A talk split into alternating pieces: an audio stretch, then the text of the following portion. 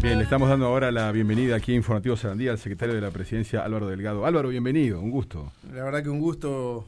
Hace tiempo que no estaba por acá, así que un saludo para ustedes, un saludo a la audiencia.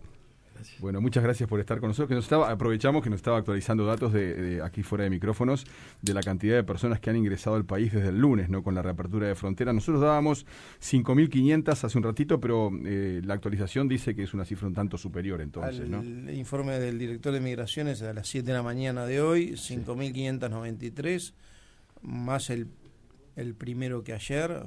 El primero fueron cerca de 3.000 y pico. Eh, en el día de ayer, eh, estoy viendo acá los números. Sí, porque son más. fueron 2.747, 2.750. Faltan hoy de mañana que están ingresando, eh, reitero, 5.000. Eh, 500, perdón, 6.593 claro. a las 7 de la mañana del día de hoy.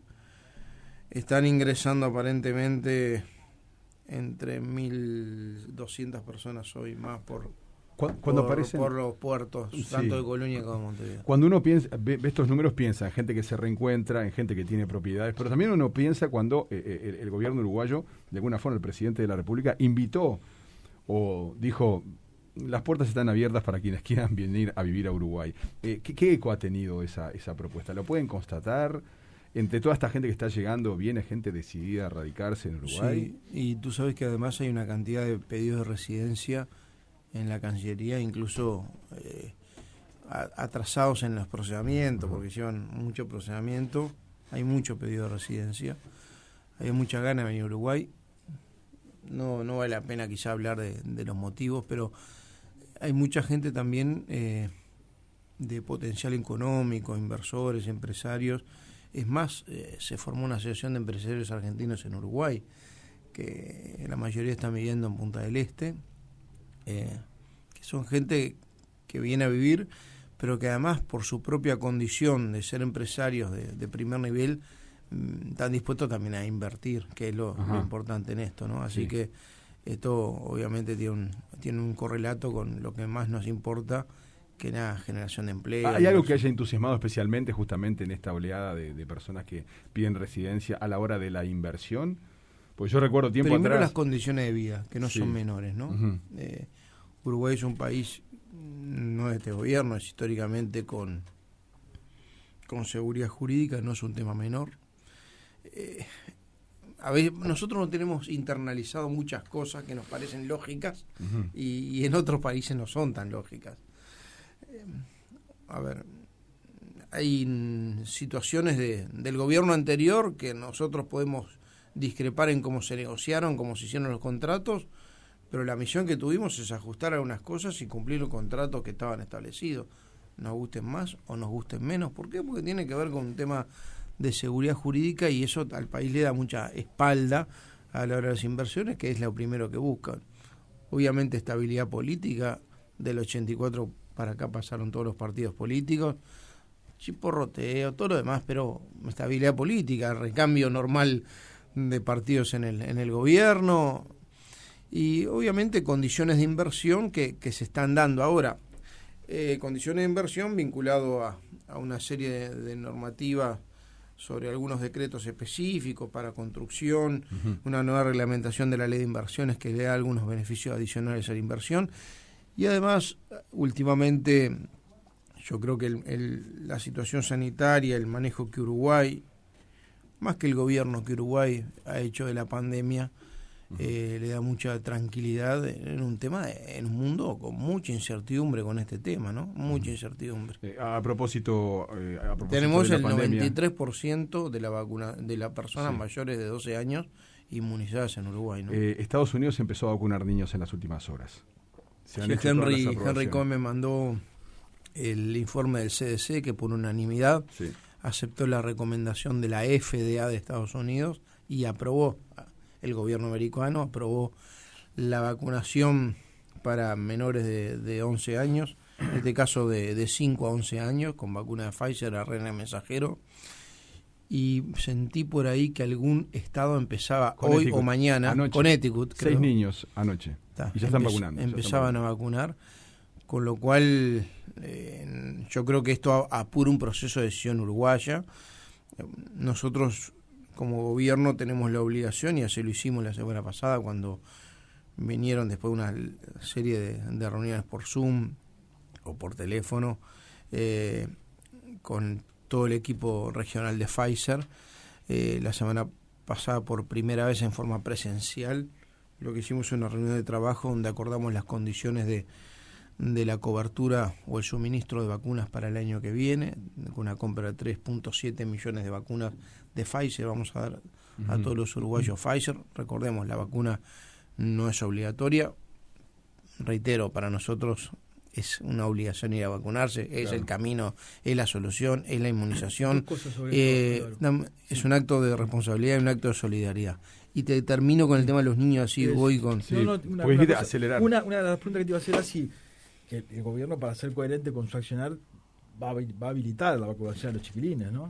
Bueno, lo que pasa, Gabriel, que, que más que el gobierno hasta ahora, nosotros teníamos dos plataformas de vacuna el año pasado, este, el año pasado, este año, este año, uno pierde la noción del tiempo con todo esto, pero este año eh, va a haber un, más de 7 millones de dosis en Uruguay, ¿no?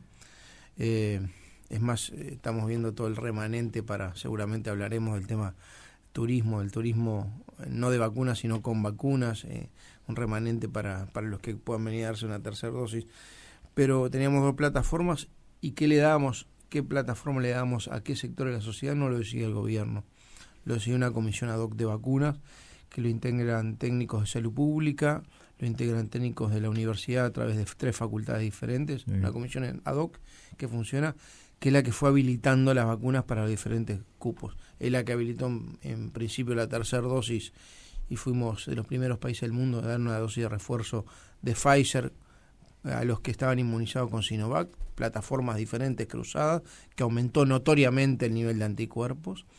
Son las que habilitaron la tercera dosis de Pfizer, empezando a los que le habían dado Pfizer, empezando después de los seis meses de inmunización, empezando por los sectores de mayor riesgo, o sea, personas de salud, ancianos, hogares de ancianos, personas mayores de edad. Empezaron por, perdón, por los inmunodeprimidos en realidad, y después va a seguir para los otros y ya se están agendando para los otros eh, uruguayos que, tuvieron inmunización con Pfizer.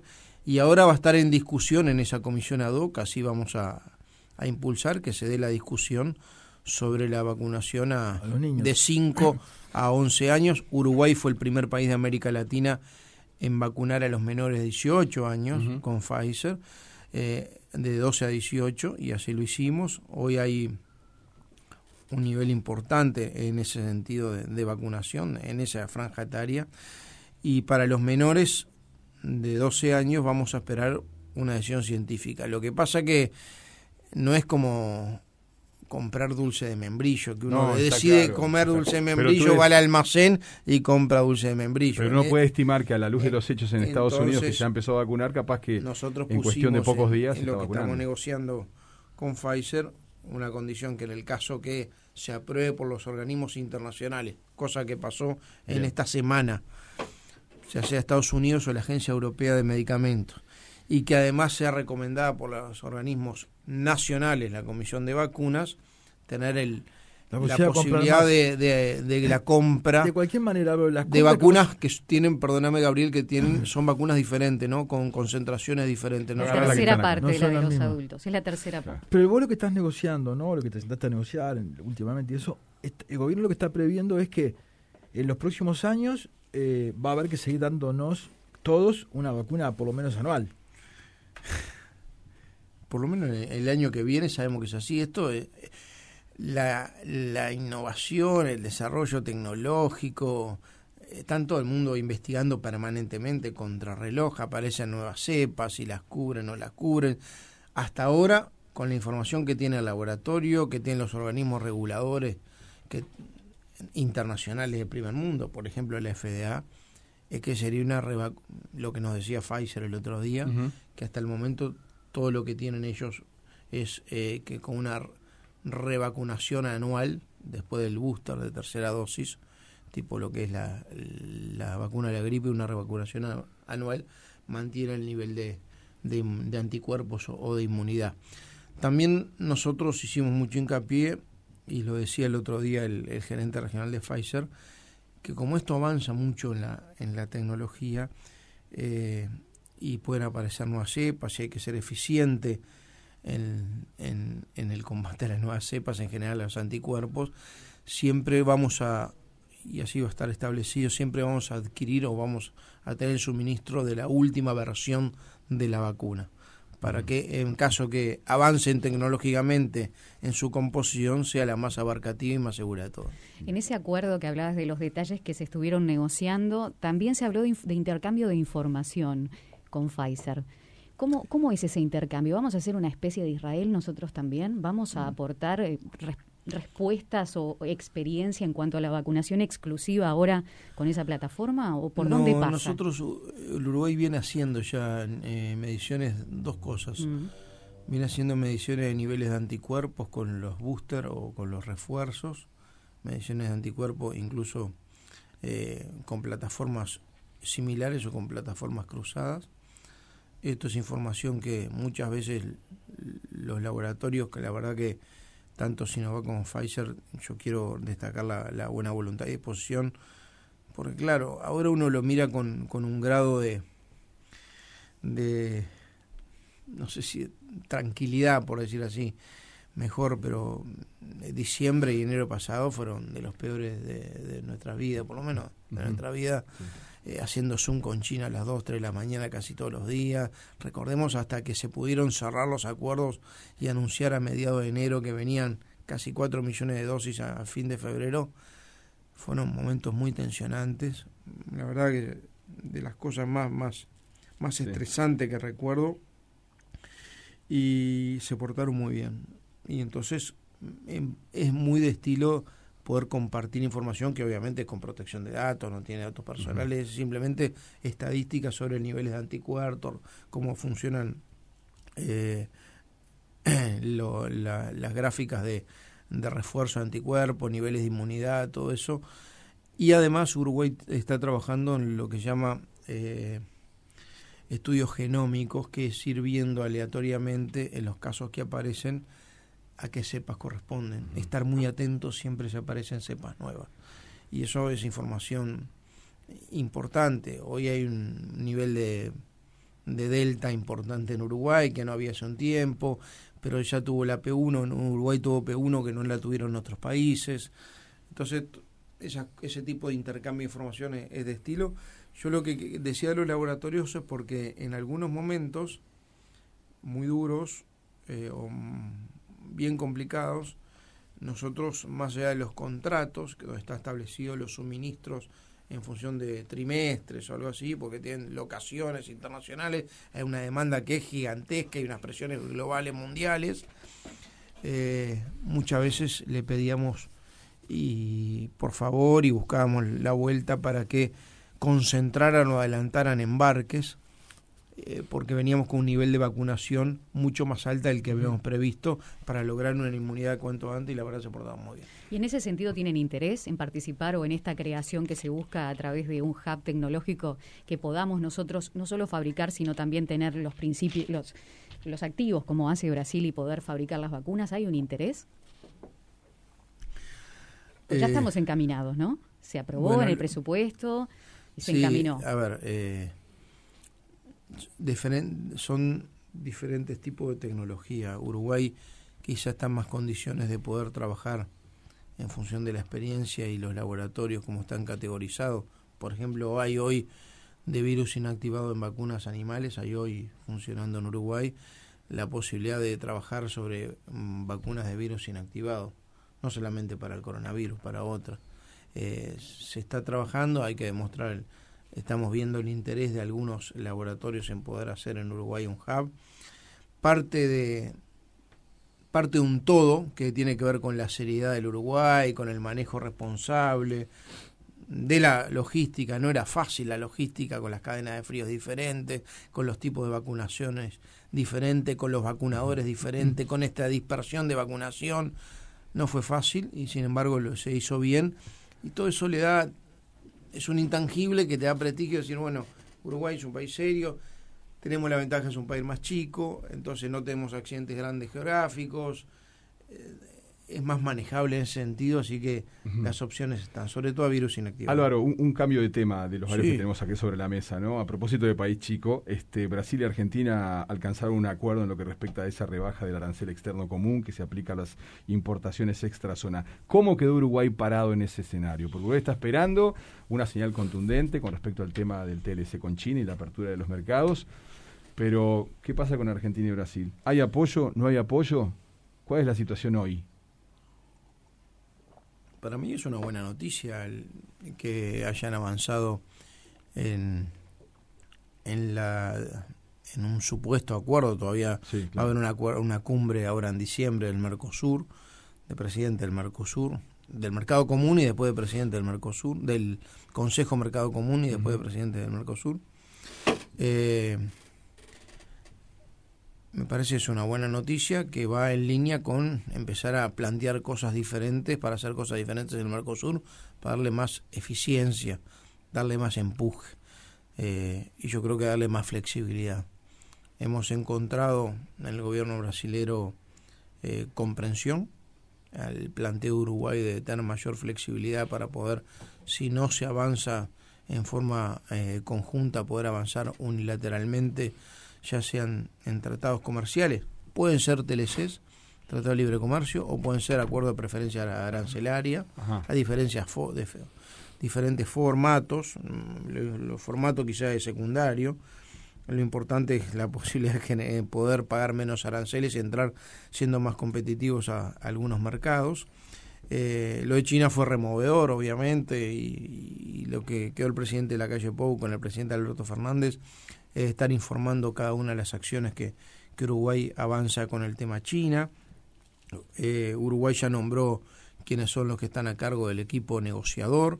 Eh, China ya nombró su contraparte para los estudios de prefactibilidad.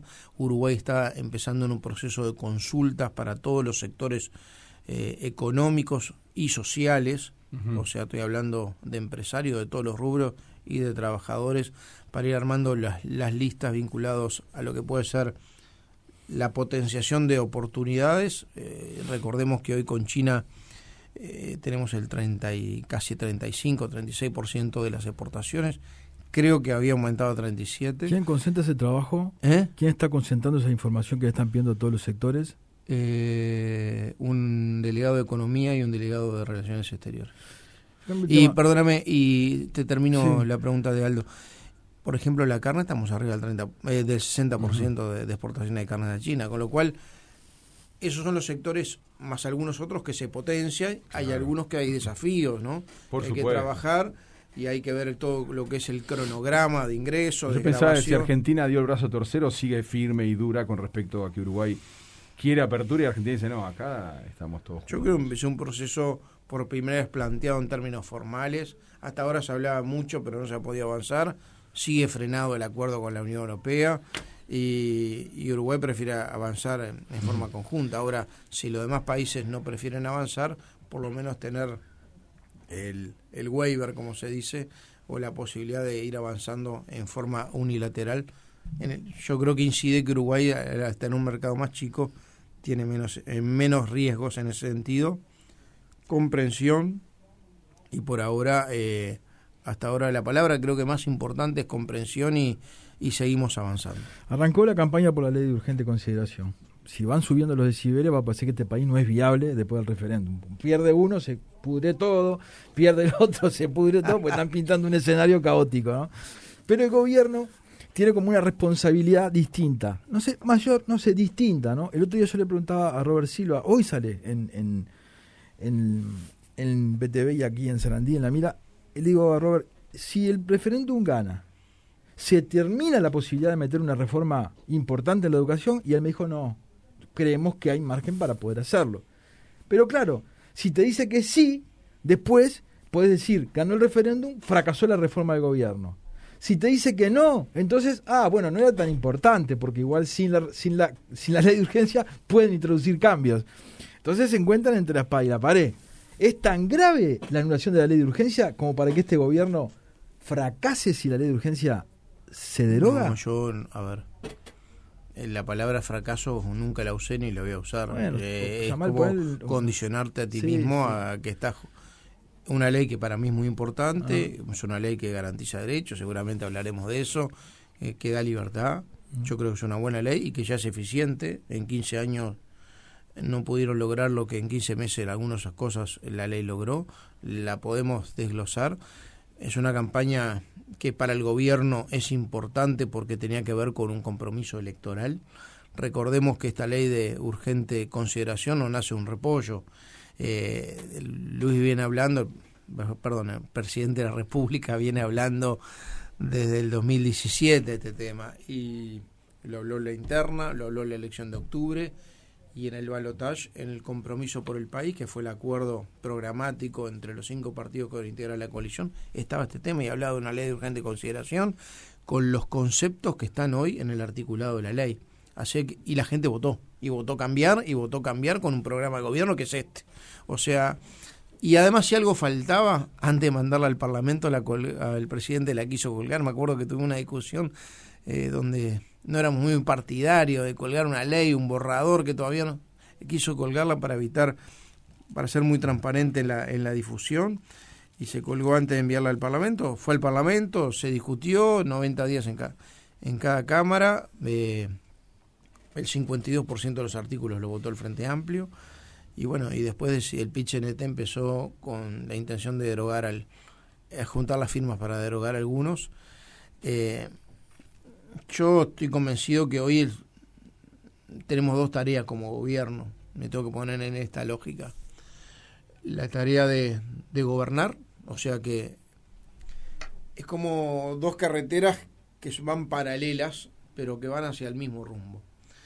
En un lado es el gobernar, la gente nos eligió para gobernar, mm, obviamente nadie pensaba que a los 13 días venía una pandemia mundial que nos condicionó el año pasado, no, es obvio que condicionó. No fue un año perdido, fue un año condicionado. Pero hay cosas que se fueron postergando porque tuvimos que priorizar y priorizar a la salud. Si bien la economía no se cerró y no se le fue a la cuarentena obligatoria, se hubo una cantidad de cosas extras que no estaban previstas, pero fue un año condicionado. O sea, la tarea que tenemos es gobernar y en ese sentido no podemos permitir que el referéndum o el intento de derogación de la ley de urgente consideración paralice el gobierno. Eh, tenemos que hacer lo que hay que hacer, o sea, no no no no podemos detener en ese sentido y frenar el gobierno. Algunos lo van a intentar con una intención adicional política. Y lo segundo es defender lo que a mi juicio tanto el gobierno, la coalición, el Partido Nacional defender lo que fue determinado por la voluntad popular en noviembre del 2019 que es una ley eh, que significa un cambio. Y eso tiene que ver con defender la no derogación de la ley de urgente consideración, que es gran parte, junto con la ley del presupuesto, en un presupuesto, reitero, hecho muy condicionado por la pandemia, pero es gran parte de la columna vertebral de los compromisos electorales que la gente votó. Así que tenemos a dos carreteras paralelas, así que vamos a trabajar en ese sentido, haciendo las dos cosas. Ahora no van a impedir gobernar, y vamos a seguir gobernando y además defendiendo lo que creemos que es una buena ley. Hay un, hay un detalle que, es muy importante y es el debate sobre la LUC y, sobre los 135 artículos y la ley en su totalidad. Sabido es que es muy difícil que la ciudadanía lea en detalle lo que está escrito allí, ¿no? Inclusive para nosotros que estamos en el tema a veces resulta un tanto complejo, ¿no? Pero eh, Álvaro, ¿tú, ¿tú podés asegurar a la gente que, que, no se está legalizando el desalojo express? Absolutamente. Eh, mira, vos tocaste un tema que tal como está planteado, eh, está planteado eh, como uno de los campañas eh, quizás más distorsivas vinculadas a la información. ¿Por qué digo esto? Porque yo le decía el otro día, el fin de semana en el Congreso Flores, esto no es una campaña ni contra el PICNT ni contra el Frente, contra la desinformación y la mentira. Es más, me ponía yo el autocrítico que nosotros tenemos que salir a informar lo que entendemos es una buena ley, que bajó los delitos, que dio respaldo a la policía, que si se deroga la ley la policía queda desnuda, que en el tema de opciones, la verdad que yo todavía no puedo entender, me cuesta creer cómo impugnaron eh, los artículos de la LUC que permite a las familias poder adoptar en menor tiempo. Hoy lleva más de seis años el proceso de adopción. Acá le damos un proceso más rápido de 18 meses con las garantías del juzgado de familia. Hay gurises que están esperando ser adoptados, familias esperando los gurises que poder adoptarlos. Hay un componente humano de amor y bueno, la verdad que es increíble. Y en el tema vivienda, eh, yo escuchaba algunos operadores Frente Amplio, de Pichan, decir, bueno, esto lo que habilita, eh, a partir de ahora va a haber un sistema nuevo donde hay un desalojo expreso. Y lo veían por ese lado. Primero que nada, lo primero que tenemos que decir es la verdad. Y la ley de alquileres o la ley de arrendamiento, 14 mil y pico, queda vigente, está vigente, nadie la modificó ni un artículo.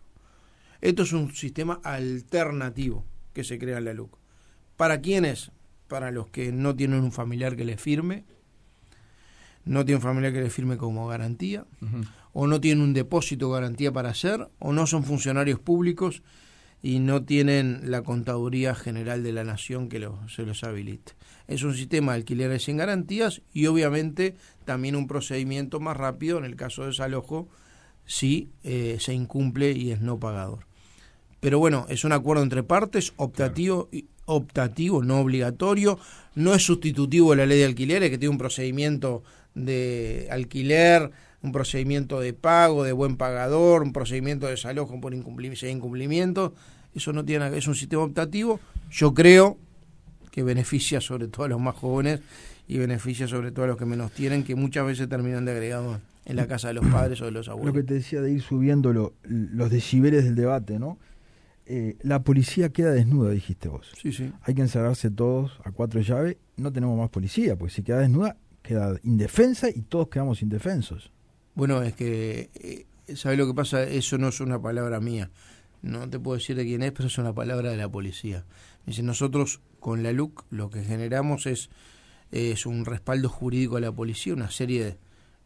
Es una ley dura con el delito, sí, eh, es una ley que a mi juicio le da a la policía más autoridad, eh, la policía recupera autoridad y la gente recupera una policía que la proteja. Ya tuvo los efectos, un veintipico por ciento en cada una de las de los de los homicidios de la rapiña de eh, con respecto al 2019 bajaron hay un informe local que dice que todos los países y los ministros de interior de todos los países te digo porque lo, lo seguí país por país admiten que la caída de los delitos es en buena medida producto de la pandemia y el único gobierno de América que no admite eso es el uruguayo. Mira, yo no lo comparto. La verdad, Gabriel, no lo comparto. Eh, y te termino primero con la pregunta anterior. Eh, lo que la frase de la policía queda desnuda porque ahora la policía se le respeta y la policía tiene instrumentos jurídicos y se aumentaron algunas penas y se quitaron beneficios de los delincuentes. Está bien, es consecuente, puede gustarte o no gustarte a cualquiera de nosotros. Ahora es consecuente lo que, con lo que dijimos en la campaña electoral que íbamos a hacer y con lo que la gente votó. Eso nadie puede decir que no hay coherencia política. Después que guste o te guste o no te guste es otra cosa. Y el tema es queda desnuda, es una palabra de un policía o de más de uno, dice, oh, si se droga esto quedamos desnudos, perdemos de golpe la autoridad y hay una... Eh, como un rebrote de, de la escalada, de, sentir que, de vuelta hay niveles de, de impunidad importantes. Con respecto al tema movilidad, que lo que planteaste tú, Gabriel, yo no comparto eso, la verdad que no lo comparto. Es más, el otro día estaba viendo eh, un informe, hay países donde subieron y hay países donde bajaron los delitos. En América, estaba viendo, lo, lo presentó Guillermo Maciel. Y además es como un poco bipolar, porque yo lo escuché en algunos actores, se lo escuchaba Bonomi, mirá. Y en realidad, a ver, yo ustedes me conocen, he sido siempre muy cuidadoso con, con las personas. Cuando digo Bonomi no estoy haciendo una referencia a una persona en, en particular, si bien la nombro, es el símbolo de la política de seguridad del Frente Amplio de los últimos 10 años. Está claro, fueron 10 años ministros, está claro. Pero son muy, viste que siempre son muy, eh, muy, incluso ayer con, con el Boca, con, con una con una discusión que tuvimos sobre el tema de la constitución. Sí, sí, eh, eh, tenemos que en esto ser cuidadosos en los límites, ¿no? Podemos ser muy duros en la discusión, pero en temas personales que no hay que pasar. Digo, cuando Bonomi sale y dice esas cosas, que además en definitiva la gente cambió al Frente Amplio, entre otras cosas, por la política de seguridad representada por Bonomi, pero no solamente Bonomi, quiero decir la política ¿Qué de, pero qué de seguridad. ¿Qué cosas? Y dice que en realidad los delitos, en realidad los delitos bajan por porque había pandemia. No, no lo dice Bonomi, hay un estudio hecho por científicos en los cuales participó Uruguay. No, pero, no, hay un estudio de unos... pero no le pongas a Bonomi porque Bonomi habrá leído, Bonomi no, yo se lo sentí a Bonomi. Claro, pero también se lo sentiste a, a, Trastenberg y a otros eh, eh, universitarios uruguayos que participaron de ese estudio. Pero Atribuirle a eh, Bonomi es politizar una cuestión que es técnica. Mira, yo no lo comparto porque hay un poco de bipolaridad, porque primero, nos pedían cuarentena obligatoria porque había mucha movilidad. En materia de salud no, había mucha movilidad. En materia de seguridad, en realidad bajaron los delitos porque hay baja movilidad.